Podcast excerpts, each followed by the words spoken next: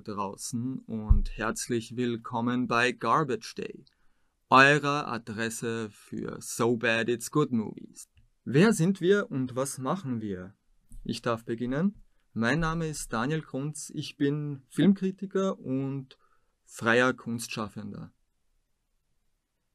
Ich bin äh, Christian Pogaletz, äh, auch Filmkritiker und äh, Student. Äh, mein Name ist Daniel Morawitz, ich bin angehender Filmemacher und äh, auch Student. Tja, und wie ihr hört, äh, gibt es hier zwei Dannys. Oh, hi Danny. Und oh, hi Danny. Hi, Noch Danny. einmal. Jetzt wisst ihr, wer wir sind. Aber warum tun wir uns und euch das hier eigentlich an? Und was machen wir denn überhaupt genau? Was sind so bad it's good movies? Was sind So Bad It's Good Movies für die nicht-englischkundigen unter euch? Das sind Filme, die so schlecht sind, dass sie wieder gut sind. Aber wir machen nicht diesen Podcast, um jetzt einfach mal plump auf schlechte Filme einzuhauen, sondern wir haben über die Jahre hinweg, würde ich zumindest sagen, falls ich da für euch sprechen kann, so eine gewisse Leidenschaft für Filme halt entwickelt, die jetzt schon auf so ein Grundminimum scheitern, was eigentlich ein Film mitbringen sollte, aber trotzdem irgendwie mit so einer Imbrunst und äh, Leidenschaft gemacht wurden, äh, dass sie trotzdem irgendeinen gewissen Charme mit sich bringen. Und da reden wir jetzt nicht über bewusste Trash-Filme wie jetzt Sharknado oder sämtliche Mhm. Asylum-Produkte, sondern halt wirklich Filme, besondere Trainwrecks, um es so auszudrücken. Filme, die eigentlich gut sein wollten, aber durch eine bestimmte, Genau.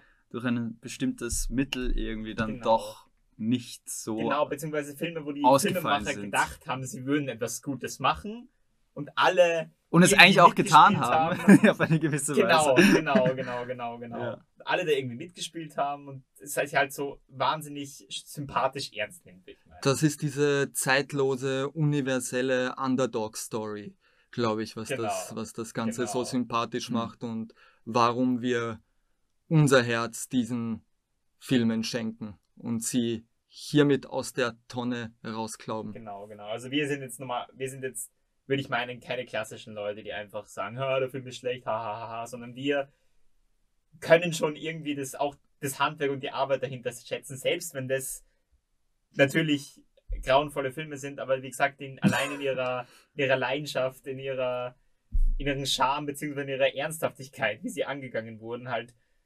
trotzdem irgendwo einen wirklichen Charme und eine wirkliche Freude mit sich bringen, die man Hm. in schlechten Filmen, die jetzt so bad it's bad sind, also, Hm. also wirklich so kalkuliert äh, schlechten Filmen, so Cash Mhm. Grabs und so weiter, man halt wirklich nicht vorfindet. Mhm.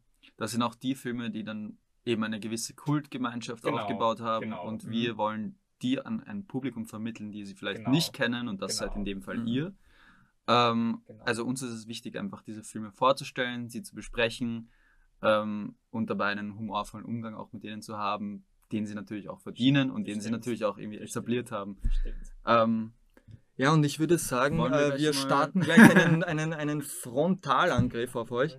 Ja, und äh, vielleicht fragt ihr euch, was es überhaupt mit unserem Titel auf sich hat. Garbage Day. Äh, dafür kann ich euch empfehlen, euch die furchtbar faule Fortsetzung zu einem gar nicht so schlechten Slasher-Film anzuschauen, äh, nämlich Silent Night, Deadly Night Teil 2, in dem dieses herrliche Zitat in einer herrlichen Szene fällt. Ja, und wir starten aber gleich in unserer ersten Folge mit einem Frontalangriff, denn wir nehmen uns den König, den aktuell gekrönten König zumindest, Sorry, des schlechten Films vor, nämlich The Room von Tommy Wiseau. Ich würde auch sagen, der Film, der sich am meisten jetzt so im Mainstream mit auch Genau, genau, ausgebreitet also- hat. Deswegen durch- vielleicht tauglich, so äh, Ja. euch mal Hm. nicht ganz behutsam, aber trotzdem an das Thema heranzuführen. Genau. Hm. Behutsam geht das nicht. genau. Bevor wir dann in den nächsten Folgen halt die großen Geschosse ausfahren. Ja. Ja, worum geht es in The Room? Ich nehme an, jemand, der hier eingeschalten Oh. hat, äh, wird mit dem Film vertraut sein. Vielleicht wollen wir dennoch erst einmal äh, ganz kühl ähm, die Synopsis wiedergeben, falls jemand ihn wirklich nicht kennen sollte. Ist es überhaupt bei dem Film möglich? Wer, wer, wer, wer tut sich das an von uns? Forget it. das Okay, überlasse gut. ich euch. Äh, ich versuche es auf mich zu Sehr nehmen. gut. Und zwar jetzt ganz äh, wertfrei und äh, äh, ganz objektiv. Wir haben einen gewissen Johnny äh, in der Hauptrolle. Dieser Johnny ist ein sehr aufopfernder op- opfernder Mensch. Äh, er gibt alles für seine Verlobte Lisa. Alles für seine Freunde und alles, Alles für seine. Freunde, seine Freunde, die bei ihm ein- und ausgehen in der Wohnung, die er versorgt, die er finanziell unterstützt. Er, er ist einfach ein Wohltäter. Aber dennoch passiert es eines Tages, dass ihn seine Verlobte hintergeht und eine Affäre mit seinem besten Freund beginnt. Wäre das, wäre das die Synopsis? Ja, das stimmt, Ja. das stimmt. Ich meine, natürlich ließ er die Grundsynopsis auf einen deutlich besseren, okay, nicht unbedingt besseren, aber deutlich ernsteren Film hinzuweisen. Aber Ja. nein, ich sehr gut zusammengefasst. Klingt wie ein Film, sagen. der, ja, der, beim- der irgendwie, keine Ahnung, Fernsehen laufen könnte. Genau, irgendwie genau, so, so- ZDF. Ja, und Genau, so ein wisst ihr- 22 Drama. Uhr, deutsches Milieudrama oder sowas. Ich weiß ja nicht genau, äh, was eure Geschichte ist, wie ihr zu diesem Genau. Film Mhm. gekommen seid.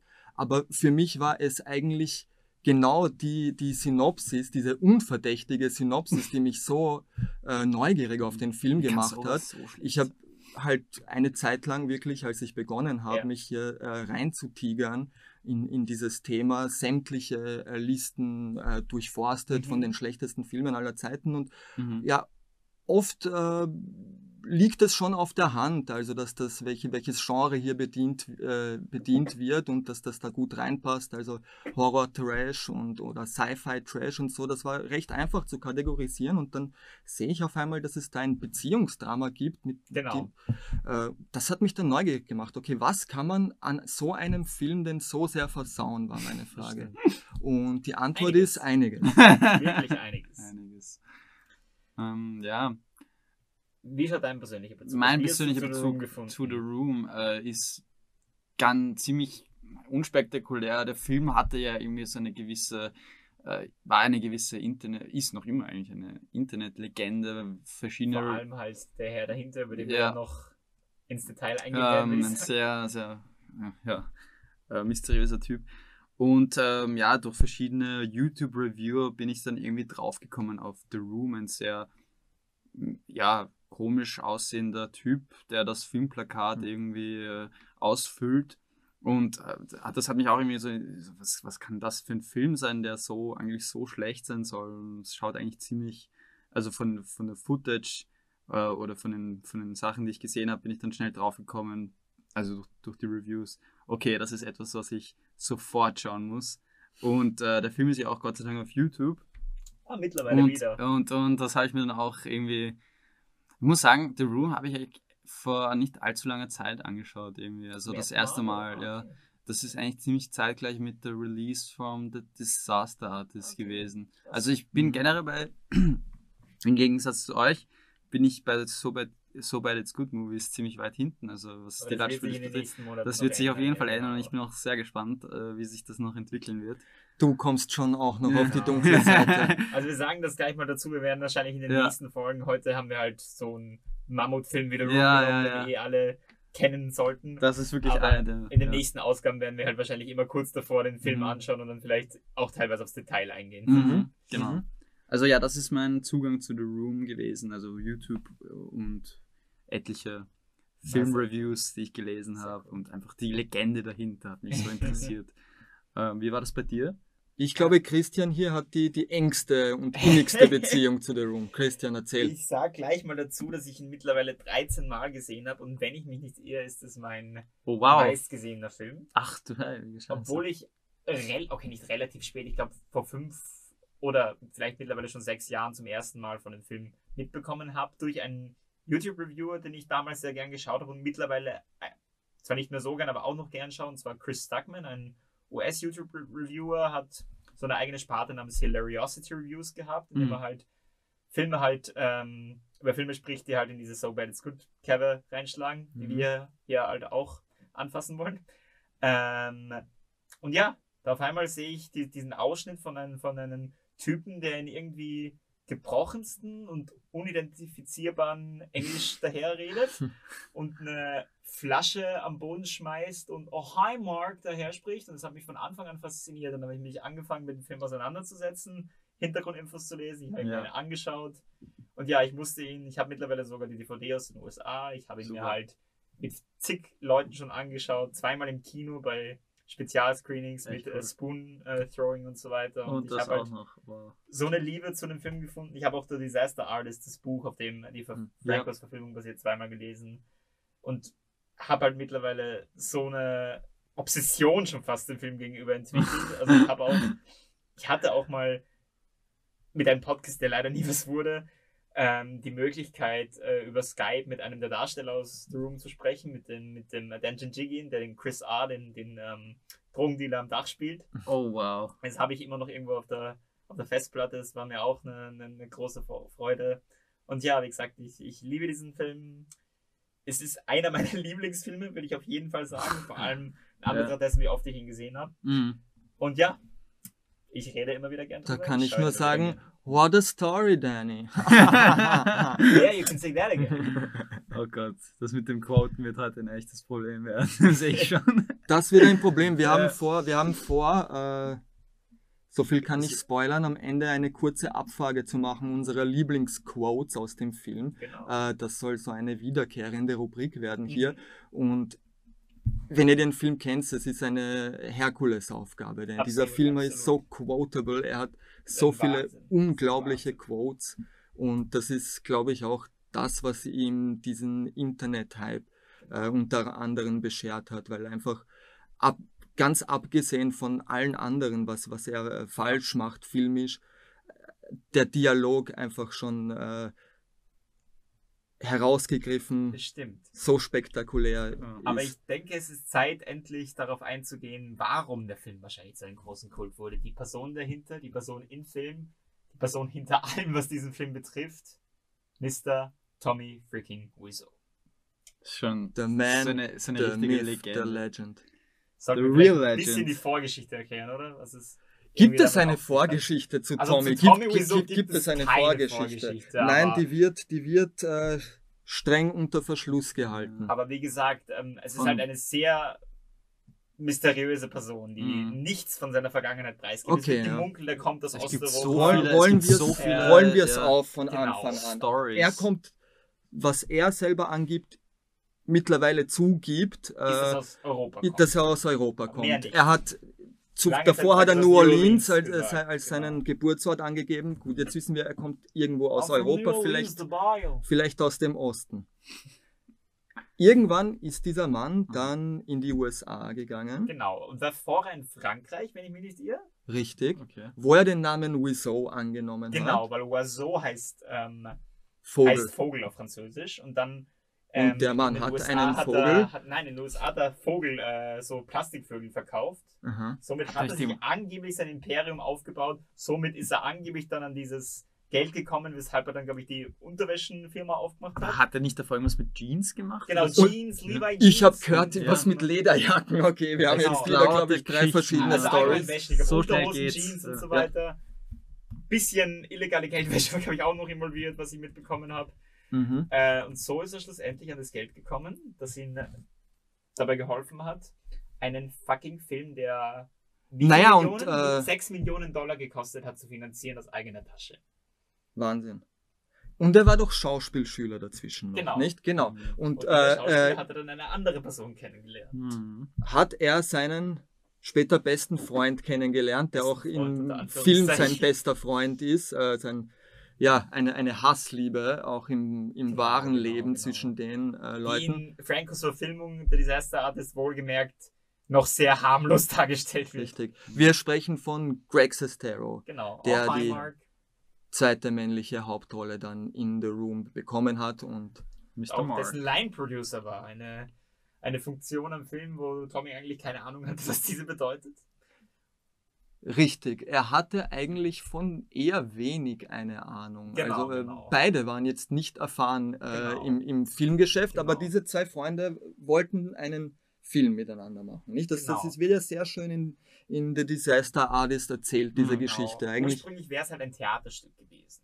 Ja. Mhm, Und okay. in diesem Theaterstück wollte eigentlich der Tommy, weil es hat, die beiden waren schon Jahre zuvor befreundet, der Okay. Tommy und der Greg, Ja. wollte eigentlich bis zu einem gewissen Grad den Greg eins auswischen, Mhm. weil er sich ein bisschen hintergangen gefühlt hat. Deswegen, wenn man genau halt, also vor allem das Buch liest und die Dynamik zwischen den beiden kennt, Aha. weiß man, dass der, dass, der, dass der Tommy halt eine Person ist, die sehr schnell eifersüchtig wird in seinen Ja, Mhm. das kommt im Chaos. Film schon rüber irgendwie, aber ich Genau, glaube im genau, Buch ist genau. es noch Nein, nein, mehr eh, aus. eh. Aha. Also Es ist Ja, merkt man nicht, dass das der Grund ist, eigentlich, warum er auch The Room geschrieben hat, weil er sich Ja. wirklich ein bisschen hintergangen Und du hast hat auch das Buch gelesen? Szene und- Ich habe äh, das Buch nicht nur gelesen, ich hatte das Vergnügen, das äh, Hörbuch zu hören. Da das von neidisch. Greg Sestero gelesen wird. Und Wow. ich muss sagen, äh, schade, dass dieser Mensch dann als Schauspieler nicht mehr so sehr in Erscheinung getreten ist, weil Mhm.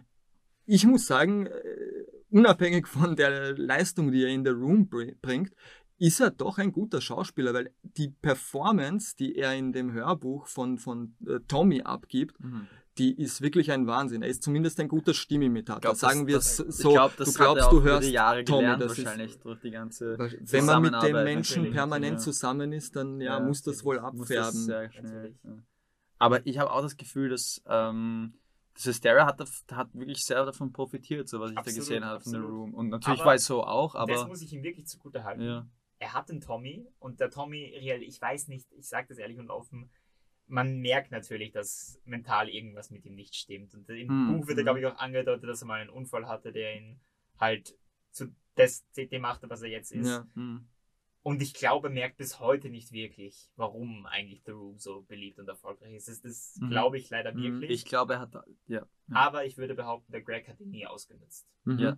Und das finde ich wirklich, das muss ich ihm wirklich sehr zugute halten. Weil er hat, das, er hat zwar das Buch geschrieben, der Disaster Artist, und hat ihn da nicht immer gut wegkommen lassen, aber er hat trotzdem die Freundschaft am Ende des Tages von den beiden hervorgehoben. Mhm. Und trotz Tommys Unzulänglichkeiten, die teils sehr fragwürdig sind, was ich halt eher auf ein, auf ein mentales Gebrechen halt Mhm. zurückführen lassen würde, Mhm. Mhm. äh, hat er ihn wirklich nicht ausgenutzt, würde ich meinen. Und es wirkt auch so, als wäre Tommy glücklich mit dem Erfolg, von Das wo stimmt, auch immer stimmt, dieser Erfolg kommen stimmt, mag. Aber stimmt. ich glaube, das, was er wollte, die Aufmerksamkeit, Absolut. die hat er bekommen und Ja. die, die reicht ihm, glaube Das ich. Also stimmt, es ist stimmt. aus welcher Motivation auch immer die da ist. Er steht im Rampenlicht und das, ja, wünsche ich ihm. Gut, er, er hat es erreicht. Ich Ja. finde es manchmal echt lustig, so bei der Jimmy Kimmel Show oder wo auch immer war. Ja, Und dann immer wieder preisgibt so, Großartig. no, no, the movie is a drama. So. also er glaubt wirklich, dass der, also ich glaube wirklich, er hat das Gefühl, dass was er geschaffen hat, ernst Ja, aufgenommen wird und, und so. ich finde es auch ja. immer faszinierend, wie er, lustig. Ja. was für eine Faszination er mit der amerikanischen Kultur hat. Mhm. Ja. Weil ähm, er muss halt immer mit, no, I'm real American man. Ja. Und so wow. Das ist ja äh, faszinierend. Ich glaube, das ist so ein Motiv, wenn ich es mir jetzt recht überlege, das zieht sich durch viele äh, So Bad It's Good Movies und Ja. noch einige, die wir Ja, besprechen werden. Äh, wenn jemand aus einer Außenperspektive, ein Nicht-Amerikaner, etwas typisch Amerikanisches Genau. machen will, Genau. Da kommen immer sehr interessante Sachen dabei raus. Und halt nicht immer äh, die authentischsten äh, Spiegelungen von dessen, äh, was auch die sie- sympathischsten. die sympathischsten, ja, durchaus, durchaus. Hier in dem Fall zum Beispiel. Tommy, Fall. der All-American Guy, der freundliche Nachbar, der gute Ehemann oder zukünftige Ehemann. der dann einfach hintergangen wird. Genau. Ich habe auch gerade, also ich hatte gerade den das- Internet geöffnet, um ein bisschen mehr zu recherchieren. zu Cheater. Tommy Wiseau und hab, bin auch How rausgekommen. dare you talk to us like that? Bin auch draufgekommen, dass er einen neuen Film in Produktion hat, der bald rauskommt. ja, soll. der Haifilm? Der Big Shark. Big Shark, ja. Auch Big. Shark. Da hat es letztes Jahr schon einen Trailer Titel. gegeben, muss ich sagen, aber angeblich soll der auf Eis liegen. Ja. Ich hoffe, der wird noch was. Ich hoffe, der wird fertig. Aber ich muss endlich, hat irgendwo von euch Best Friends gesehen. Nein, habe Nein. ich nicht. Muss ich Volume unbedingt 1 und 2. anschauen. Ja, genau. Okay, dann empfehle ich euch auch noch was. Die einzige, äh, nicht die einzige, aber äh, Arbeit von, andere Arbeit von Tommy Wiseau, die ich gesehen habe. Nein, ich habe noch andere gesehen. Neighbors, habt ihr das? Ich habe drei Folgen Euch probiert antun können. anzuschauen. Das. Problem ist, wenn der Tommy ein Drama macht, kommt eine Comedy raus. Wenn der Tommy probiert, eine Sitcom zu machen, kommt eine pure Tortur raus, leider. Okay, es ist, klingt nicht so. Es Also, ist, äh, Er hat doch meiner eine Meinung Dokumentation gemacht. Ja, ähm, Homeless, Homeless in- People in America. Homeless in America. wow. Oh wow. Muss auch interessant sein. Vielleicht ist das irgendwo auffindbar. Habe ich auch mal cool. angeschaut sogar. Wirklich? Ist das auf ich habe YouTube? so eine Obsession mit dem Typen und allen dahinter gehabt, dass ich. Man auch überall, wo er mitgespielt hat, hast du das auch geschaut. Das meiste, ja. Ja. Das meiste. Ist natürlich cool, sein kleiner Cameo in Ja, Disaster Artist. Ja. Wenn er dann so wirklich vor einer Hollywood-Kamera steht, Genau. was er sich schon immer erhofft Es hat. ist ja eigentlich so, eigentlich wäre So sein, ein Meta- ähm, eigentlich wäre sein äh, Cameo direkt im Film gewesen. Aber im Producer war's Sestero hat dann ja auch einen gehabt. Aber den, den hab's rausgestrichen. Der Sestero ist doch der kurz, der die, der das Casting macht. Nein, nein, nein, nein. äh, Er hätte eine Rolle gehabt, aber die haben's rausgestrichen. Das ist, das ist ja mal Aber er hat ganz sicher ein Cameo. Nein, nein. Ich habe den Film mal gesehen. Die hat, er hätte Wirklich? ursprünglich ein Cam- Cameo gehabt, aber der ist rausgestrichen worden. Aha, vielleicht ist es okay. Der von Tommy, ähm, der eigentlich mitten im Film gewesen Ja, ist. ist in die After Credits After hingekommen. Credits, After Credits. rankenkt, weil angeblich sein Acting so schlecht war, was jetzt Naja, in dem Fall nicht unbedingt. Ich finde, das es war ist ja- überraschend gut in der Szene. Es hat, Na. er hat einen Sonderling gespielt, gut, und das aber, Ich habe mal die das kann. Theorie gelesen, weil wir hier immer über haha, alles ist äh, äh, schlecht reden wollen, dass der Tommy an sich gewisse Charaktere spielen könnte und vor allem darüber reden sie auch in der Disaster Artist, dass er halt eher in die Bad Guy Rolle passen würde. Das denke ich auch. Man müsste ihm die, die richtigen Rollen Psycho geben. oder so spielen würde. Ich glaube, das könnte sogar halbwegs funktionieren. Er ist jetzt halt nicht unbedingt Der All-American der Good Guy, den, der er äh, halt sein Good möchte. Husband, den er, Ja. er spielen möchte. Wo- Wollen wir mal ein bisschen auf den Film vielleicht eingehen? Es wird und- Zeit. Und sagen, Es wird Zeit. Was ist was ist schlecht The an Room? dem Film? Also was ist das? Genau, wie Was könnte man das- am oder- besten... Oder wa warum haben wir diese Faszination mit dem Film? Genau. Das ist, wie gesagt, was macht diesen Film so einzigartig? ich würde sagen, was ihn so einzigartig macht, das haben wir halt da gerade zusammengefasst. Es ist wirklich Tommy Wiseau. Es ist halt, es ist halt von vorne bis hinten sein es Film. ist ja. er. Er ist Hauptdarsteller, er ist der Johnny, er hat den Film geschrieben, er hat den Film inszeniert. Obwohl es ja immer mehr gemunkelt gibt, dass angeblich der Sandy, Sandy Clare, der Producer vom Ja. Film, der in der Disaster Artist von Ja. Seth Rogen gespielt wurde, tatsächlich den Film inszeniert hätte, mhm. hatte. und Und beabsichtigt Humor reingebracht hätte, um den Genau, Film irgendwie genau. zu retten. Aber das ist, glaube ich, dahergerede, finde ich, weil ich finde halt den Charme, der Charme vom Film geht wirklich davon aus, dass man merkt, dass es ernst gemeint wurde. Richtig. Mhm. Man merkt es absolut, finde ich, Ja. in jeder Pore.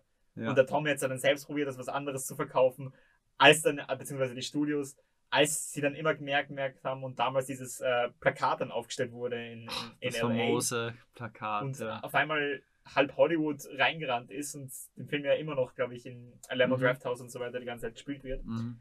Ähm, ähm, da hat der Tommy ihn ja angefangen selbst als New Black, in, Innovative Black Comedy zu verkaufen. Mhm, okay. Mhm, Also mhm. doch. Und Ich- zuvor aber Ja. als ein Drama mit Ja, der ja, Intensität genau. von Tennessee Williams. Und ja, also Ja. für mich, für mich, für mich, für mich selber, für mich selber ist es auch das Sympathische an dem Film, das Faszinierende an, de, Faszinierende an dem Film, das, was generell faszinierend an So Bad It's Good Movies und was generell so liebenswert Genau. an So Bad It's Good Movies ist. Also Nämlich er nimmt sich genau, ernst, voll. er will es machen Absolut. und er, die Leidenschaft, die da dahinter steckt, die ist bewundernswert. Mhm. Die Auch ist bewundernswert. spektakulär, spektakulär fehlgeschlagen ist, muss man dazu sagen. Mhm. Aber wie gesagt, die Leidenschaft ist auf jeden Fall da und muss auch in- sagen, ja. Also, Ja. ja, sorry, äh, das 6 Millionen Dollar Budget Ja, ist auch nicht gerade so etwas, was man einfach so rausgibt und es für liegt halt auch ein daran, Passion Project. So. es liegt halt auch daran, er hat halt wirklich viel Unnötiges gemacht, was man Ja. eigentlich nicht machen müsste. Er hat halt auf zwei Kameras gleichzeitig gedreht. 35 Millimeter digital, ja. Genau. Because Wow. you to think out, outside of the box. Real Hollywood Picture. Genau. genau. Und er hat halt die Kameras alle selbst zahlt, das ganze Equipment, anstatt Ja. sich nur zu leihen. Und er hat halt, Er, er hat überhaupt alles er hat. Szenen nicht? mit Greenscreen gedreht, die man leicht ohne Greenscreen hätte drehen können. Ja. Er, hat Szenen, er hat eine Szene in der Alley, in der, in Ja. der Gasse, in einem Ja. Greenscreen drehen. Genau, da sind Ja. wir schon jetzt wirklich angelangt. Jetzt haben wir am, Genau. am Kern der Sache. Gut, Genau. weil wir haben jetzt gesagt, was Genau. wollte er machen. Genau. Aber gut, was hat er eigentlich wirklich gemacht? Was, was, was kommt Was- dabei heraus? Sehr guter Punkt. Äh, es ist absolut künstlich alles. Es ist, es, von den Ich Sets. würde nicht sagen, künstlich, es ist fast, okay, ich habe mal irgendwann einen Vergleich gelesen. Es ist, als würde man, Äh, es ist, als würde man einen Außerirdischen auf die Erde schicken, diese irgendwelche menschliche Interaktionen anschauen lassen Ja. und diesen dann ein Drehbuch schreiben lassen. Dann kommt ungefähr das Mhm. raus. Mhm. Sehr gut beschrieben, finde ich. Es ist wirklich so, die, die Menschen agieren nicht wie Menschen. Nein, irgendwie. jemand, als der hätte sie als einfach keine eine Person, Ahnung, die kein Mensch wie sie reden und probiert menschliche Ja. Interaktionen zu schreiben. Ganz Ja. genau. Ja, da, da, damit sind wir bei den Dialogen, äh, Genau. die Man kann es circa so beschreiben. Die menschliche Interaktion in The Room verläuft so. Es reden ähm, zwei Leute über irgendein Problem, heben in irgendeiner Form Tommy hervor. Mhm. Dann wird erwähnt, dass äh, Tommy und Mark, äh, äh, Entschuldigung, Johnny, Johnny, Genau. Johnny und Mark Genau. beste Freunde sind. Dass das äh, muss. Es Genau. ist alles ziemlich redundant. Die Leute wiederholen sich ständig. Genau, es ja. wird auch die ganze Zeit auch extra vorkommen, dass da, dass, ähm, genau, Tommy, äh, dass die Lisa die Future Wife von Tommy ist. Das Wort Fiancé hat der Tommy sowieso scheinbar noch nie gehört, deswegen immer Mhm. Future Wife. Mhm. Ja, es sind einige äh, eher ungelenke äh, englische Formulierungen, Genau, dadurch, dass das alles von Tommy Wiseau, genau. dem Ja. Nicht-Muttersprachler, äh, geschrieben wurde. A real American guy. A Real American, Entschuldigung, ja, das habe ich Ja. vergessen. Das habe ich vergessen. Ähm, ja, muss mit dem New Orleanser äh, äh, Slang Ja, zu tun haben. Das, ja. Ja. Aber ja, es wirkt alles ziemlich ähm, Stilted, genau. still, aber auch irgendwie so, ja, so artifiziell irgendwie Genau, alles genau, genau. Und, und nicht Aber halt dadurch menschlich. kommt dann auch eine ziemliche Unvorhersehbarkeit in das rein. ja. Also man denkt sich, also ich habe den Film jetzt schon stimmt. mit zig Freunden geschaut. Die sind meistens dann einfach mit offener Klappe da gesessen, Ja, weil man- halt wirklich man- ja. fasziniert waren, was da gerade vor sich geschieht. Also in den ersten paar Minuten werden wir halt schon eingeführt. Man hat halt diesen Establishing Shot, der kommt halt Mhm. rein und bringt die, die, die, die, die, ähm, ähm, die Rosen, Blumen, die, ja. die Rosen und halt das rote Kleid seiner Future Wife, der Lisa. Ja. Dann auf einmal kommt er aus dem Nichts. Und ich, als ich das zum ersten Mal gesehen habe, habe ich gedacht, was zum Henker passiert da? Ja. Ein Junge rein, Mhm. Ja. wo nie genau, ja. genau das Verhältnis erklärt wird, der Ja. Danny halt. ja. Der scheinbar ähm, auch im selben Gebäude wohnt Der und auch scheinbar halt. undefinierbaren Alters ist. Also der in könnte Wirklichkeit war der 15. Philip Haldiman, der den äh, gespielt hat, älter als die Lisa. Ja, ja, ja, Und sehr interessant. Ach Gott, nein. dieser Junge Ja, also Wie könnte. alt war der nochmal jetzt Der ist, während des Films? Er war Aber 26, 27, glaube ich, als er es gespielt hat. Und jung aus. 23. seine Rolle ist irgendwo zwischen 15 und 18 Jahren oder 20 Ja, genau, könnte genau. er auch noch sein eigentlich. Sohn Ja. und seine Introduction. Er, sieht, er steht da creepy mit einer Apfel in der Hand, beißt rein, rennt rauf, während die beiden Sex haben. Über die Sexszenen werden wir da, glaube ich, auch noch genauer sprechen. Ja, es ist auf jeden Fall ein großes Thema. äh, im springt Film. rein und, Ja. und will praktisch mitmachen. I don't know. Ich weiß Ja, nicht. Kissenschlacht, er- er-. Er hat nicht verstanden, was diese Kissenschlacht bedeuten soll. Ja, Ja, und ich glaube, äh, man hat dann Tommy wieso eh äh, dann darauf befragt, was es wirklich mit diesem ominösen Charakter auf sich hat und seiner irrationalen Handlungsweise. Und ich glaube, Tommys Erklärung war irgendwie, he could be retarded. Nein, das hat er über den Schauspieler gesagt. Über den Er hat es über Schauspieler. den Schauspieler gesagt. Ja, ich habe das Interview auch mal angeschaut, aber Wirklich. es ist, es ist, es ist ganz, ganz weird. Es ist extremst weird. Er ist übrigens, mh, ohne jetzt gemein zu sein, aber der Philip Haldiman ist wahrscheinlich nicht so gut gealtert vom Cast. Also Das habe ich gesehen und ich war ehrlich gesagt sehr überrascht. Wie der, der, äh, ja, es hat letztes Jahr so eine Sendung gegeben, The Room Actors, Where Are They Now? Wo praktisch außer Greg Sestero und Tommy Wiseau alle Darsteller aus The Room sich in einer Mockumentary selbst gespielt haben und Mhm. praktisch erklärt haben, in welcher Situation sie jetzt sind. Die ist wirklich gelungen, muss ich sagen. Ist Sehr, sehr witzig. Und da hat man auch gemerkt, dass diese Leute alles andere als schlechte Schauspieler sind. Das ist wirklich Die können Führung auch. von ja. Tommy ja. und das Drehbuch war, dass das so extrem ja, und ich Ja, glaube, worauf du hinaus willst, äh, Philipp Haldiman Ja, sieht ja. mittlerweile wie der Weihnachtsmann aus. Genau, er schaut halt aus, äh, mittlerweile ist er, keine Ahnung, Anfang 40 und schaut aus wie 60 Ja. eventuell. Und ähm, ja, und darüber macht er sich eh auch irgendwie lustig, dass ihm Und das auch, Image von The Room zerstört hätte und so weiter. Also es ist Ja. Ja gut, äh, ich glaube, wir sind ein bisschen abgeschweift. Also, äh, war- wir war- waren Sexszene. Sexszene war doch ein gutes Stichwort. äh, die Sexszene. Szenen. Szenen. Ähm, man sieht es bei Disaster Artist und Genau. das, das, äh, das ist eine, eine hochemotionale und ich glaube die dramatischste Szene in die Ja, ja. Disaster Artist ist, Mhm. wie sie die Sexszene gedreht haben. Und das war ja angeblich wirklich so äh, eine sehr unangenehme Geschichte Genau. für alle Beteiligten. Weswegen halt die Juliette Niall, die Schauspielerin von Lisa, die Szene nicht nochmal drehen wollte. Wollen wir mal die Sexszenen äh, Genau. charakterisieren? Genau. Wie, Äh, charakterisi wie charakterisieren wir die am besten? Wie beschreiben wir sie am besten? gut, Sexszenen, das, das sexy. ist. Äh, nein, genau. Es fängt da an, es andere ist als anatomisch. Es anatomisch nicht äh, Na, genau, genau. funktionierender Sex, der betrieben wird. Ja, äh, bei manchen, manchen Szenen denkt man sich ja, hampft gerade irgendwie so die Schulter oder irgendwie so. Ja. Ja, oder den Oder Bauchnabel. den Bauchnabel. Und Es sind das halt macht nämlich keine. lange Montagen. Genau, und, und wichtig war es äh, Ja. äh, Tommy Wiseau dabei besonders, dass sein Arsch halt in, Genau, in, in genau, Großaufnahme genau. da, sieht da sehr zu sehen ist. Ja. We have to Damit sell the movie. aus, Ja. Hm.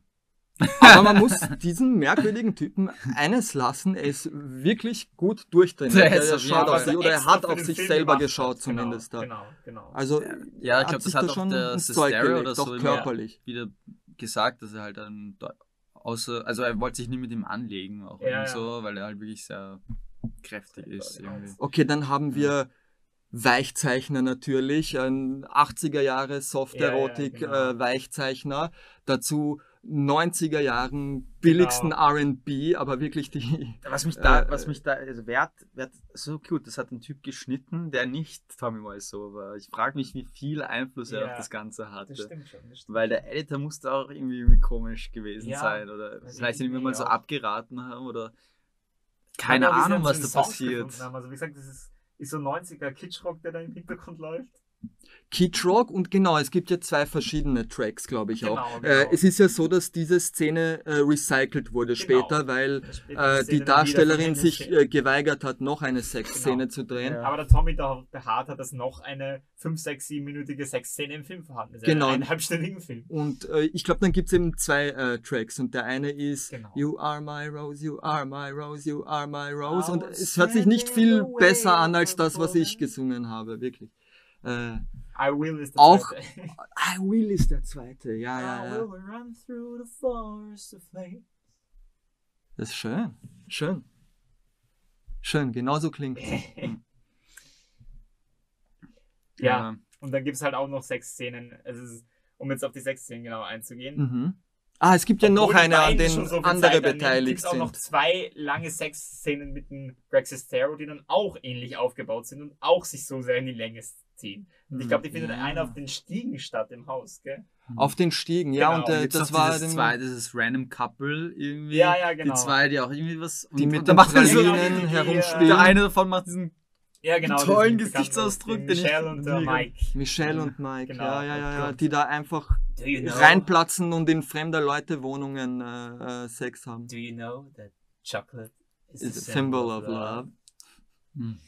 Wow. Nee, also, also die beiden sind auch zwei meiner Highlights im Film. finde ich. Vor allem dann auch die Szene in der Alley, wo, wo sie dann Football spielen und er ihn aus Versehen so niederhaut und dann muss er auf einmal zum äh, in der Krankenhaus gebracht werden. Ja, da ging es darum, die unbändige äh, Wut, die Genau. in Mark äh, brodelt, äh, darzustellen. Ja, Also es ist so Foreshadowing, das ist, das ist, das ist Foreshadowing, würde ich, Ja. würde ich das nennen. Aber apropos, um eine passende Überleitung zu machen, weil wir gerade schon Football erwähnt haben, ist auch sehr, ist auch ein sehr präsentes Zeichen im Film, ein Football. Was hat es damit auf sich? Es ist etwas typisch Amerikanisches, würde Ja. ich sagen. Genau. Und äh, wenn man den Geschichten Glauben schenkt, war das ein beliebter Zeitvertreib von den zwei Freunden. Genau, nicht? und er Äh, hat halt durch Tommy den und, Greg äh, angeblich Greg. zu Football gefunden. Genau. Problem ist, dass er nie wirklich Football gespielt hat und sie spielen auch im Film ja nie Er Football. dachte, glaube ich, irgendwie jeder macht das. genau, jeder Amerikaner er nicht ganz verstanden, wie spielt Football, Football in der, in der Freizeit. Dann hat er gedacht, die Leute stehen nur ein paar Meter voneinander entfernt und werfen den Ball er einfach. so, genau, während genau. sie in Tuxedos sind Genau, vor einer genau. Hochzeit. Die Szene- Genau, warum eine der skurrilsten. Szenen, Genau. die es da gibt. Ja, vielleicht äh, können wir die herausheben. Äh, es steht ja Tommys Hochzeit bevor mit Ja. Lisa, während sie ihn Ja. aber schon betrügt. Mhm. Tommy weiß es nicht. Aber es kommt zu einer Anzugprobe, nicht? Die, die Jungs. Äh, Man äh, weiß nicht, ob es eine Anzugprobe ist. Man weiß man nicht weiß genau, nicht. warum sie in den Anzügen stecken in dem Moment. Stimmt, man, das war meine Interpretation. Genau. Das Das- ist das- ja das eigentlich, Sinn. das ist ja Macht- eigentlich noch nicht das Skurrile an der Szene. Sie treffen sich und haben, okay, das ist, das könnte man ja noch erklären. Die Jungs Ich treffen finde das sich. so lustig. okay, wir schauen wir aus, gut schauen wir okay. aus, dann, dann taucht äh, äh, Mark auf, der zuvor einen Bart gehabt Genau, hat im genau, Film ja. und dann äh, glatt rasiert auftaucht, was eine sehr dramatische Einstellung Sehr bekommt, die, dramatische die Einstellung. sehr darauf fokussiert, als ob Also man sagen wollte, dass das hat irgendwas zu Genau, genau, bedeuten. genau. Schaut ihn euch an, Und er hat sich rasiert. damit der Tommy im Film den Spitznamen verwenden kann, den er den Greg eigentlich schon lange in echten Leben gegeben hat. Babyface. Babyface. Richtig. Wow. Gut, die Jungs äh, treffen sich da, äh, machen sich Komplimente, wie fesch sie nicht alle ausschauen. Und dann hat, glaube ich, Danny, oder, die Idee, dass sie Fu Genau. Football spielen sollen Genau, jetzt. genau, genau. Gut, und die, sie gehen in den Ja, Hof nichts, und spielen in, in ihren Smokings, spielen Football. Und da fällt dann eh einer der wenigen, wie ich finde, äh, selbstreflexiven Sätze im Film, wo man merkt, vielleicht hat da doch irgendjemand gemerkt, dass das alles ein bisschen ein abstruser Unsinn ist, in dem da Peter halt fragt, in Tuxedos? Are you kidding me? Ja. Das war so ein kurzer Fourth Wall Das ist Break, irgendwie so so ein, ein, ein Schrei nach Charakter, Hilfe. der halbwegs rational handelt. Peter. Ja, und der verschwindet auch mit der Szene. Er verschwindet Und zwar auch sehr dramatisch. Er, er, er, er, er fällt zu Boden und das ist das letzte, das ist das Ende der Szene und das ist das letzte Mal, dass wir diesen Charakter But sehen. he's psychologist. Das ist das letzte Mal, äh, wo wir ihn sehen, weil doch der Darsteller keine Zeit mehr hatte. Nein, er hat sich mit dem äh, Tommy gestritten. Aha. So, genau. Wir haben hier den Insider. Gut, dass wir dich Und haben, deswegen Christian. wollte Erzähl er uns. nicht mehr dabei sein, aber sie haben den Charakter trotzdem auch noch in der großen Party-Scene am Ende. Ja, in, der- der, in dem großen Reveal, der dann, genau. der dann, der, der genau, große hat man Twist. Ihn eigentlich auch noch, weswegen man auf die tolle Idee kam, den Charakter einfach umzubesetzen im letzten Drittel. Mhm. Und ja, und ihm jetzt, immer spontan einen anderen Namen zu geben. Er heißt dann plötzlich Steven, aber es ist der gleiche Charakter. Wird nur von einer Person dargestellt, die nicht im Ansatz gleich ausschaut. Ja. Aber dann trotzdem aus ei, dem ei. Nichts auftaucht und einfach immer im Geschehen ja, steht. im, im letzten Drittel kommt plötzlich eine Figur, die wichtig Genau. ist irgendwie und I etwas zu sagen hat. Atomic bomb that's about to go off. Einer der besten Quotes auch von ihm. Auch sehr gut. Uh, das wird wirklich schwierig mit den Quotes. Ja, das stimmt. Das stimmt. Das wird wirklich schwierig. Nee, aber ja, das ist definitiv eine der abstrusesten Entscheidungen und es gibt sie zu Genüge im Film. Hm. Die gibt es zur Genüge. Aber ich würde vielleicht mal meinen, ähm, wir haben noch nicht wirklich über die Szenen geredet. Deswegen würde ich einfach meinen, lass mal vielleicht so die Das ähm, sind so Szenen, die, die besonders großen Szenen, die halt rausstechen. ja. rausstechen und die halt beim Für mich persönlich sind. Also, ist eine der, der Szenen, auf die ich immer wieder gern zurückgreife, die mit dem Hund. Oh, hi, ja, Doggy. natürlich. Ähm, Obwohl es Eine die der- kürzeste ist, aber es ist die der Kürze, most aber es zeigt aber es einfach, ist- was irgendwie ist das so der Melting Point mit Genau. allem, was schief läuft Genau, in dem das ist Film. Sehr gut. Wenn, wenn, wenn du, Lasst uns diese Szene du analysieren zeigen als, willst- als Beispiel. genau, wenn du Aber wirklich daran merkst du halt Ja. das Verständnis, das Tommy von Human Interactions hat. Mhm. Es Okay. ist ein 30-sekündiger Blumenkauf. Den Oder von Film eigentlich. Es ist Genau, ein wie 30-sekündiger funktioniert. Blumenkauf. Okay, Ja. was passiert? Es ist wirklich nicht länger als Ja, 30 genau. Sekunden. Mhm. Äh, es gibt diesen Blumenladen. Genau. Johnny stürmt dort hinein, um äh, seiner Verlobten Lisa Blumen zu kaufen.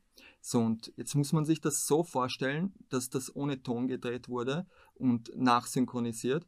Und, äh, Und das eine der Szenen war, die spontan gedreht wurde. und es um, um Ach so. sie wurde spontan gedreht Genau. und es war scheinbar Und es war scheinbar eben nur dieser kurze Take da Genau. und den musste man nehmen. Und weil der so schnell und hastig ist, musste man dann halt den auch dementsprechend Ja, vertonen. klar. und es, es, es wird durcheinander schnell. Äh, kannst, kannst, kannst du die Szene, we- weißt du, wie der ich's? Dialog Okay. äh, abläuft ungefähr? Und zwar auch in dem Tempo, bitte. Oh, hi. Ja, hi. Can I, can I have a dozen red roses, please?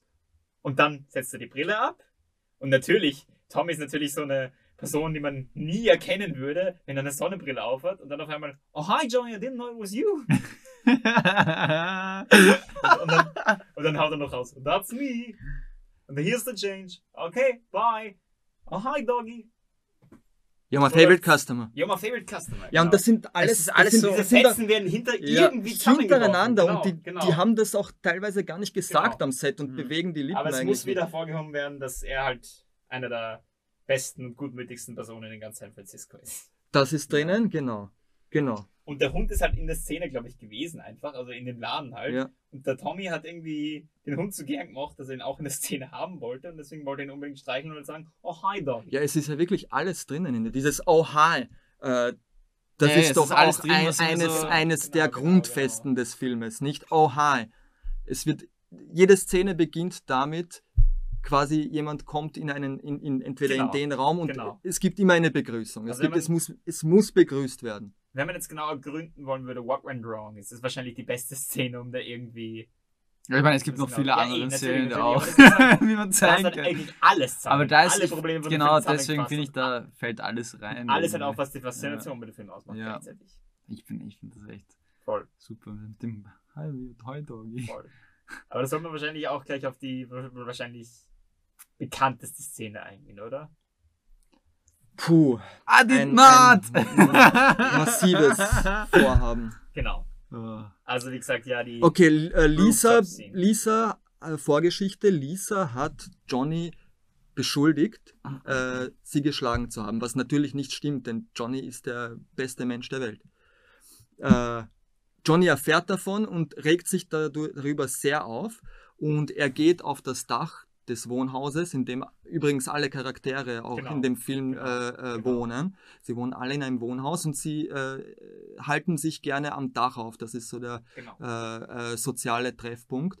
Und er tritt durch diese Dachtür und beschwert sich darüber, dass, was Lisa sich untersteht, Genau. äh, zum, ihm zu unterstellen, sie geschlagen zu Genau. haben. Gut, und wie Sprich- funktioniert das? Soll ich es nachsagen? Oder? Er geht halt aufs Dach und schreit: I did not hit her, it's not true, it's bullshit, I did not hit her. Hat eine Flasche, Wasserflasche dabei in der Hand, die ihm in die Hand gedrückt wurde, damit er mehr Dramatik in die Szene reinbringt. Also, der, auf die Idee ist, glaube ich, der Greg gekommen. Hm. Und so hat, nur so hat er die Szene nämlich überhaupt zu Ende bringen Wie viele können. Takes hat die gebraucht? Ich glaube über Genügend, 60, oder? Genau, aber Wahrscheinlich auch eine etwas, der- was, wegen etwas, was dann später fällt. Ja. Ein Lach. ein Einer der berühmtesten äh, Teaser-Trailer, finde ich, ist ja auch. Absolut. Inkorporiert diese Szene irgendwie zu richtig. Ich glaube, du, du kannst Leuten Genuss. diese Szene zeigen nur und Ja. ich glaube, viele Leute selten allein So, diese Szene sich den Film zu The. Disaster, das Genau, meine ich genau. nämlich. Mhm. Äh, Voll. Wahnsinn. Also ich wusste gar Ach nicht, dass das so oft gefilmt wurde. Ja, es ist wahnsinnig. und wie lange dafür gebraucht hat. Und es war einfach nur so genius. Einfach Genau, genius, wie genau. sie das gemacht haben. Und dann passiert es halt so, Ja. er vielleicht äh, äh, Hm. schmeißt die Flasche zu Boden, muss halt nochmal extra betonen, I did not. Da haben wir wieder die Redundanz, ja. Ja. ja. Zufälligerweise sitzt der Mark am Dach, ganz zufälligerweise, mit dem Football in der Hand. Obviously. Und dann fällt wohl das meist zitierte Fragment des gesamten Films, Oh hi Mark. Was ist aber dieses Oh hi Mark. Vor allem die Delivery, also wie er sich da einfach umdreht, er sitzt da und sagt, Oh hi Mark. Ja, von einem Gemütszustand in den Ja. anderen hüpfen die Leute da Das nahtlos äh, Das stimmt, über. das stimmt. Und ich meine, das gesamte Rooftop-Gespräch ist für mich. Dann, ja, dann wirklich gibt's ein, dann gibt's ein, ein, ein Gespräch über Frauen unter den, unter den Männern. Genau, und dann erklärt eigentlich der, Ja, der Greg, also der äh, Mark erklärt dem Johnny eigentlich was Tragisches. Ähm, Also es, es, es geht darum, äh, Mark hat ja schon die Affäre mit Lisa und äh, ja, er ist innerlich zerrissen äh, deswegen, weil, weil äh, Johnny ja Genau. sein bester Freund ist und und er versucht irgendwie ihm über die Blume halt darauf hinzuweisen, dass seine, dass seine Verlobte ihn vielleicht nicht äh, treu. Naja, er, er macht Andeutungen. Er macht Andeutungen. Glaubst du nicht? Frauen betrügen auch gerne Männer ja, genau. und so weiter. Es, es Genau. geht darum, also er, er möchte Genau. das schon Ja. irgendwie er thematisieren, halt auch weil, weil er innerlich zerrissen ist. Genau, aber ich finde halt auch einer der ikonischsten Momente der Szene ist, als er halt praktisch uh, one of them found out about it, beat her up so bad she ended up, she ended up in a hospital in Guerrero Street. Genau. Das eigentlich was Tragisches erklärt. Er erklärt, wie eine Person, wie eine Frau halt jemanden betrogen hat, äh, verprügelt wurde und dann ins Krankenhaus reif geprügelt wurde, Und dann ist Tommys Reaktion, Reaktion Johnnys Reaktion. hahaha, what a story, Mark. Und das war, wie sich vielleicht manche Leute denken, eigentlich nicht die Intention, dass man auf sowas drauf lachen würde. Die Sache ist nur die, Ah. sie haben es dutzende Male probiert, diese Szene zu drehen. Ja. Er hat immer den Lacher rausgehauen. Immer. Aha. Und sie haben es nicht anders drehen können, deswegen haben sie schlussendlich den Take nehmen müssen. Wieso?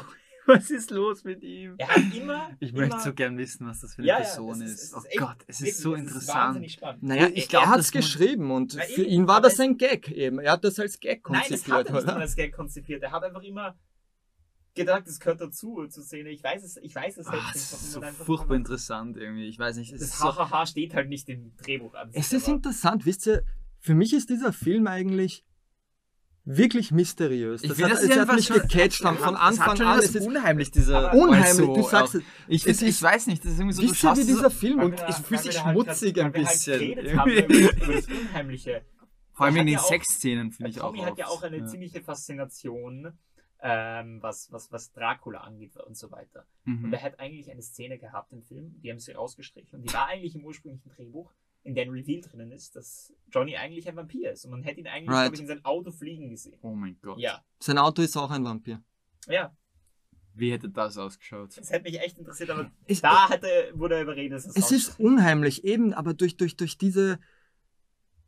Es ist wirklich nicht wirklich menschlich, psychologisch nachvollziehbare Nein, ist halt äh, Person, die da ist. Es, es, Ja. es entsteht so, so eine, eine echte Aura, der, Es der Ja, ist so ja, ein genau. ganz eigener Mikrokosmos, so ein komplett, wie Ja, soll ich komplett sagen, eigene Sache. Ja, ja. irgendwie. Ich Und was dazu beiträgt, ja. ist der Look auch des Filmes, finde ich. Für mich ist, ich, Ja. ich habe mal mit einem Freund den Film geschaut, der hat überhaupt nichts gewusst. Und es Ja. fängt an und er hat was ziemlich Gutes gesagt, was mir noch nicht ist aufgefallen ist. interessant, Er hat ja. gesagt, hey, das schaut aus wie eine Folge von X-Factor. Nicht die Ja, ja, Castingshow, bisschen sondern überbelichtet X-Factor, ist. das unfassbar. Ja, genau. Es ist wirklich dieser Ja. überbelichtete, Ja, genau. äh, weiche TV-Look Für mich der, der, der 90er. TV-Look äh, komplett, es schaut aus wie eine Tele Telenove Telenovelle Ja, Ich würde sogar ja, ein bisschen aus weitergehen. Südamerika. Ja, Ich würde weitergehen und so meinen, weil viel Film ist, glaube ich, 2003 rausgekommen. Ja. er ausschaut wie eine, wie eine äh, Telenovela aus Anfang der 90er. ja 90er-Look Ja, auf jeden Fall. Ja. Naja, Early 2000s halt. Look. jetzt, wie- ich 90er würd sagen, TV. für 2000er wirklich. Naja, Anfang 2000 war ja noch 90er Look teilweise noch. Stimmt, ja. Aber es hat auf jeden Also Fall 6 so ein. Millionen Budget. Aber du, du, das mit auch mit diesen 35 mm digital, Ja. das, das, das fügt auch irgendwie was hinzu, so Das was stimmt. Plastisches. Es ist ein Gesamtkunstwerk. Es ist echt. Das stimmt. Und es wäre echt, was das Schwierige wäre, weil ich ja diesen Twitter-Account habe mit den Four Beautiful Shots von einem schlechten Ja. Film. Und meine Challenge war es immer so vier schöne Frames aus The Room rauszusuchen. Und ich glaube, Das ist möglich. Das ist es, möglich. es ist auf jeden Fall möglich bei den Die- Establishing Shots. die Das könnte man Establishing auch so akzeptieren. Ja. Und die Zwischenshots von der Skyline San Franciscos auch. ja, das könnte man. Die auch. sind schon. Und dann gibt es natürlich wieder die horriblen Shots. Äh, Oh. Fällt euch da was äh, ein? Also alles mit dem Greenscreen. sieht Alles am. Dach. super aus. Alles Ja. am Dach mit Greenscreen. Ja. Vor allem das halt, Licht vor passt allem, da überhaupt vor allem nicht die und, Szene, ja. also ich, vor allem die Szene, als der ähm, Drogendealer, der Chris A. raufkommt und dann Der das beste Schauspieler. Ja. Das ist die hysterischen Reaktionen nach, Mhm. als dann auf Ja. einmal der Mark auch in der Ecke im Dach steht und man Mhm. eindeutig sieht, dass der Hintergrund des Frame, Skyline ne? halt mit Ja. Greenscreen entstanden ist. Und Mhm. Ich habe auch einen Favoriten. Aber der ist- ganz kurz, der Drogendealer bringt Ja, auch die einzig gute Performance im Film. dass wir probieren werden, um halt nicht auf diese komplett, haha, we're watching some bad movies Schiene Also ich aufzuspringen. meine, der ist wirklich Gut, so. wirklich legitim gute Aspekte in Ja, welche der schlechtesten Filme aller Zeiten rauszusuchen. Das wollen wir, aber lass mich bitte Dead noch etwas Schlechtes Ja, sagen bitte, vorher. bitte. Ich will noch etwas schlecht. Also es ist äh, lass es äh, raus. äh, in puncto in puncto visuell und Framing. Das ist etwas. Äh, ich möchte darauf hinweisen. Mir ist das selber erst, glaube ich, erst bei der dritten Sichtung Ja. aufgefallen. Äh, hat eigentlich gar nicht mit den Hintergründen zu tun, sondern eher wie die Darsteller unvorteilhaft ins Licht gerückt werden. Es gibt da eine Szene mit äh, Lisa Ja. und äh, ihrer Freundin äh, Michelle. Michelle. Äh, und Lisa hat so eine ungünstige Körperhaltung, Genau. gerade in dem Augenblick. Sie liegt halber da, neigt aber den Kopf. So merkwürdig, dass sich eine merkwürdig aussehende Beule an ihrem Genau, Hals genau. bildet, die sich auf und ab bewegt, sie. Genau.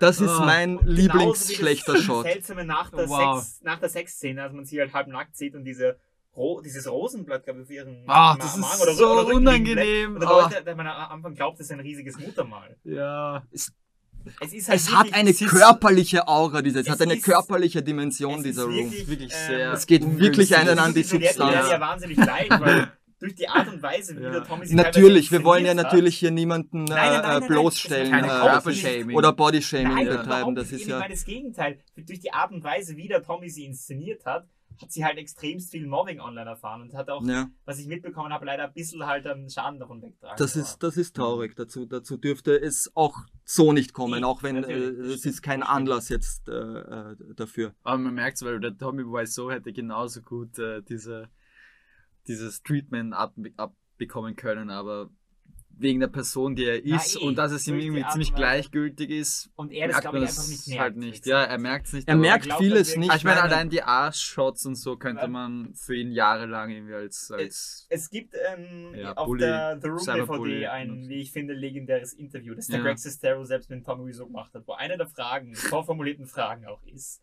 Mhm. ähm, Why do you think did The Room receive bad reviews? Und der antwortet drauf, Yeah, I like it when some uh, when someone watches my movie. Uh, you can laugh, you can cry, you can express yourself, but please don't hurt each other. Es fasst, glaube ich, das Gemüt von Tommy einfach gut zusammen. Er weiß einfach wirklich nicht genau, womit es da auf sich hat und Mhm. wie gesagt, Aber er freut sich halt mit der, Inter die, die, von, Mhm. ähm, Interaktion, die die Leute mit seinem Mhm. Film haben. Und Mhm. Wie gesagt, wenn er die Freude daran hat und das, ich finde, das ist eh schön, weil so, so bekommt er mindestens nicht den Eindruck, dass wir da ausgenutzt werden. Ja.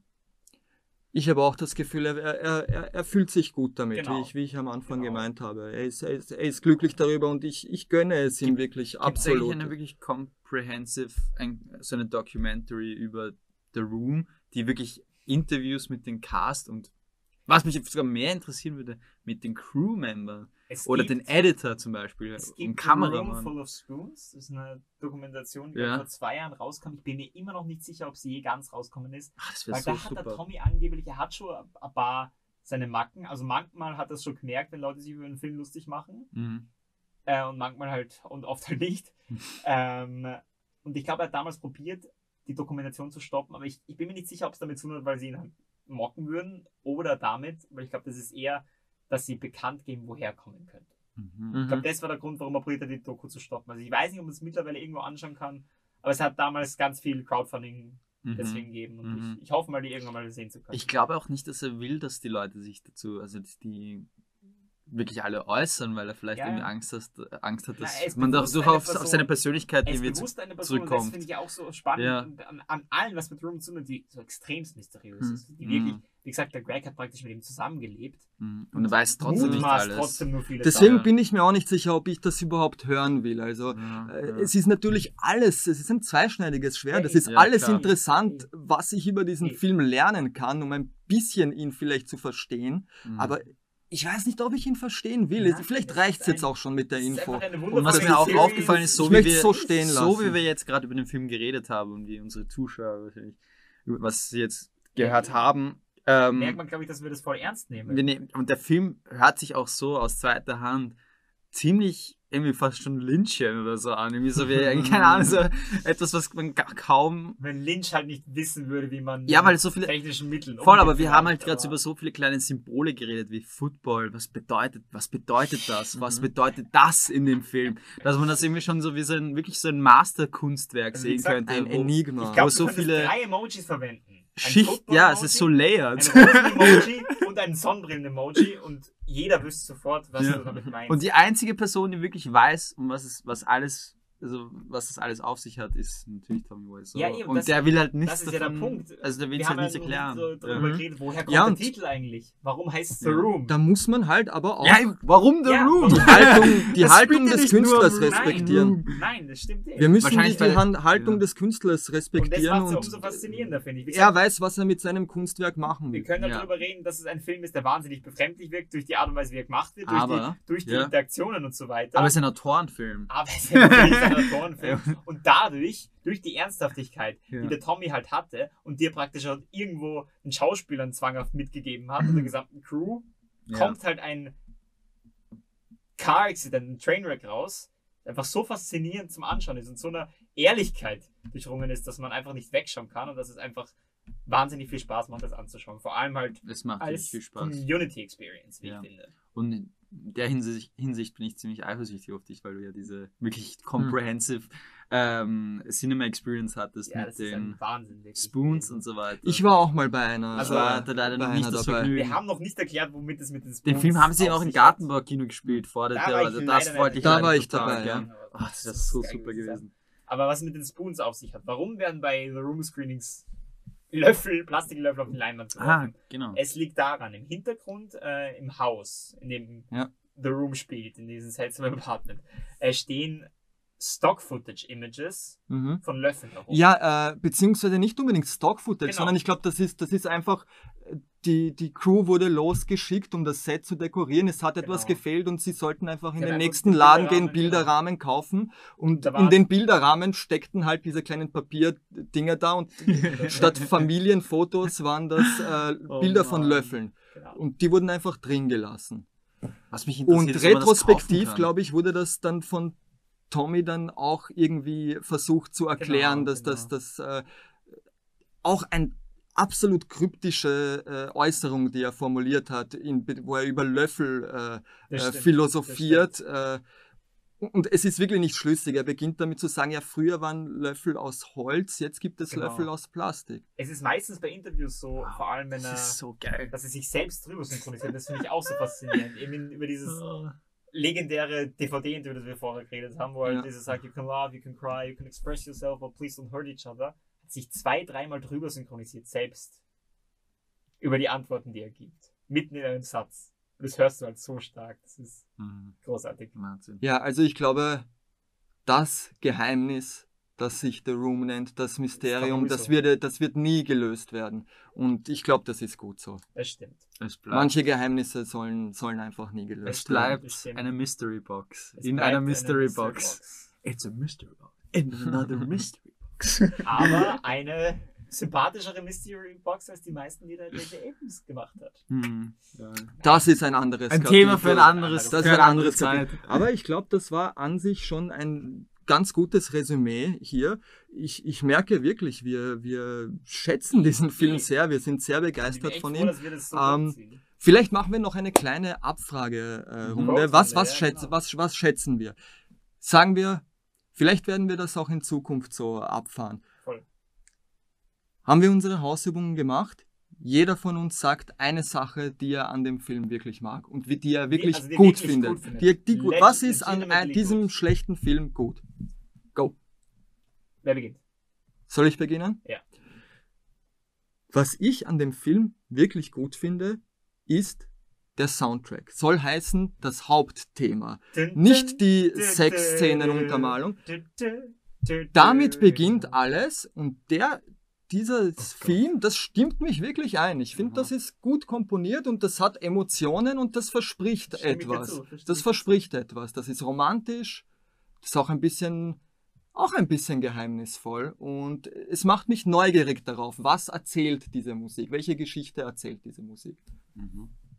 Da stimme Nicht ich auf jeden Fall zu in den Punkten. Also die Musik äh, reiht sich wirklich in diesen, in diesen wie soll ich sagen, alien-esken, befremdlichen Mikrokosmos wirklich wahnsinnig gut ein.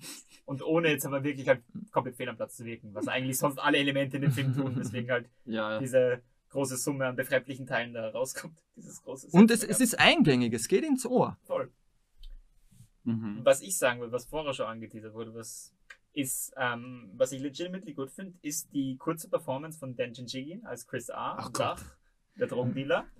Ähm, obwohl er, glaube ich, der einzige nicht ausgebildete Schauspieler war. Ich meine, es ist eine kurze Szene und eine emotional aufgeladene Szene, aber ich glaube, es war irgendwie ein ehemaliger Ja, Mitbewohner. von- ausgebildet war, glaube ich, jetzt auch Nein, nicht er äh, die, die äh, na nicht alle, Ach so, aber ich ja. meine, aber er hat gar nichts Gar nichts mit mit Schauspielberuf, Schauspiel, ja. sagen wir so, ja. ich glaube, der war ehemaliger ähm, Bobs, äh, olympischer Bobsleider für Armenien oder so. Das auch so gut rüberkommt Ähm, in äh, den Ja, Disaster. voll. das stimmt. dann alle so, wow. Ja, aber er voll. hat sich halt trotzdem, er hat halt, Ja, obwohl er nie Schauspieljobs hatte, probiert, dieses Method Acting durchzuziehen, hat sich für ein paar Stunden wirklich emotional komplett aufgeladen. Die Leute haben bei der, von der Crew wirklich schon Angst vor ihm gehabt. ja, und ich glaube, beim Wow. emotional aufladen war ihm ja Tommy auch Genau. behilflich. Ja. Also Also ich ich glaube, das war äh, vor allem, wenn ich mich Ja. recht erinnere, Ärger einfach eben. über diesen merkwürdigen Vor allem haben sie ihn Regisseur. halt nochmal zurückgeholt und deswegen Ja. hat es noch verstärkt. Weil ursprünglich war die Szene mit ihm ja nicht am Dach, sondern in der Gasse. Und Ja. sie haben ihn dann am Tag, wo er nicht Zeit hatte, dann nochmal zurückgeholt, um die Szene nochmal am, am Greenscreen-Dach zu drehen. Wahnsinn. Deswegen halt ist es aufgeladen und also wirklich, Gute als er sich den, den, den. Danny annähert Ja. und halt wirklich diese Ausraster hat, kommt ein klein wenig Tension auf. Das einzige Mal im Film. Mhm. Und das liegt halt in seiner Performance wirklich. Genau. Und das ist halt das eins, wirklich einer der wenigen Aspekte, die ich als legitimately gut bezeichnen Hm. würde. Legitimate Daniel? good. Also, was ich an dem Film sehr schätze, ähm, ja, jetzt sind wir natürlich schon Durst, mir vor allem jetzt gerade noch. Aber ich, ich komme auf noch was Neues und zwar generell finde ich einfach, wie wir das schon gesagt haben, die Aura des Films, das Feeling des Films generell, dass es eben so ein, ein mysteriöses, unheimliches Gefühl auch irgendwie auslöst, finde ich an sich, da der Tommy Wiseau ja nicht ganz genau klassifiziert hat, welche Emotionen er auslösen möchte bei den Filmen, I want my great Tennessee, Williams Drama. Genau, also ich finde, es hat auf jeden Fall etwas, generell der Film hat einfach was Addictive-mäßiges an sich und man kommt immer wieder gern darauf So, zurück. dass man ihn 13 Mal schaut, nicht? Das Genau, so wie du, 13 ist eh Christian. eine schöne Zahl. Und es ist einfach ein perfektes Kinoerlebnis. Voll. Und that's what cinema is all about, würde ich sagen. Sehr schön gesagt. Sehr, Ja. sehr schön. Okay, Also und würde ich vielleicht final- Schnelle Abfrage, Genau. unsere Lieblingszitate. Ganz schnell reingesprochen. Ich fange an. Don't touch me, motherfucker. Sehr underrated. Ebenso Underrated. eine underrated Line. Ich glaube, ich nur ein paar Minuten vorher fällt, als die Party beginnt, die, die, die große Party ist, und der große Reveal kommt und er schlussendlich bemerkt, dass er betrogen wird von Mark und Lisa, ist, ähm, als er reinkommt zu seiner eigenen Party, ähm, Thank you, this is a beautiful party. You invited all of my friends. Oh Gott, ja. Good thinking. Yes. Beide so, you're just a little chicken. Chip, chip, chip, chip. Wo machen Hühner Cheap, ist die Frage. Ist das äh, wo? Ist das irgendwo wirklich der Fall vielleicht, dass man, dass man so im Mundart sagt, dass, dass die Cheap machen? Vielleicht irgendwo in sein Heimatland, I don't know. Ja, statt Bark, Bark, Bark. Ja, ja, ist es genau. dort Cheap, Cheap, Cheap. Genau. Cheap, cheap. Okay, Leute, und ich habe noch ein ganz kleines Zuckerl, da ich ja äh, auch Lyriker bin, habe ich eine kleine Ode verfasst zu The Room. Wir was. Ich hab, mir, mir fehlt die Harfe leider, sonst würde ich jetzt in die Harfe Mhm. schlagen, in die, in die Lyre. Okay. Aber, Wir können das The Room Theme im Hintergrund noch einbauen. Soll ich's aber abspielen? leise. Langsam Okay. am besten. Johnny ist ein Ehrenmann, wie Frau ihn sich nur wünschen kann. Doch heimlich macht sich seine Braut nun an den schönen Mark heran. Dabei ist Mark sein bester Freund, das hätt sich Johnny nie erträumt. Und während er vor Wut nur schäumt, wird in the room mal aufgeräumt. So, Herzlichen Dank, danke euch fürs Zuhören. Äh, ich sage bis zum nächsten Mal. Ich darf noch einen schnellen Shoutout machen und danke an meinen Freund Vista und die Vista Vision Studios, die uns hier großzügigerweise als Location zur Verfügung gestellt wurden. Macht so, es gut. danke auch von mir. Ja, auch von mir danke, um, um es mit einem von Tommys meistverwendeten Lines in Interviews zu beenden. Be good!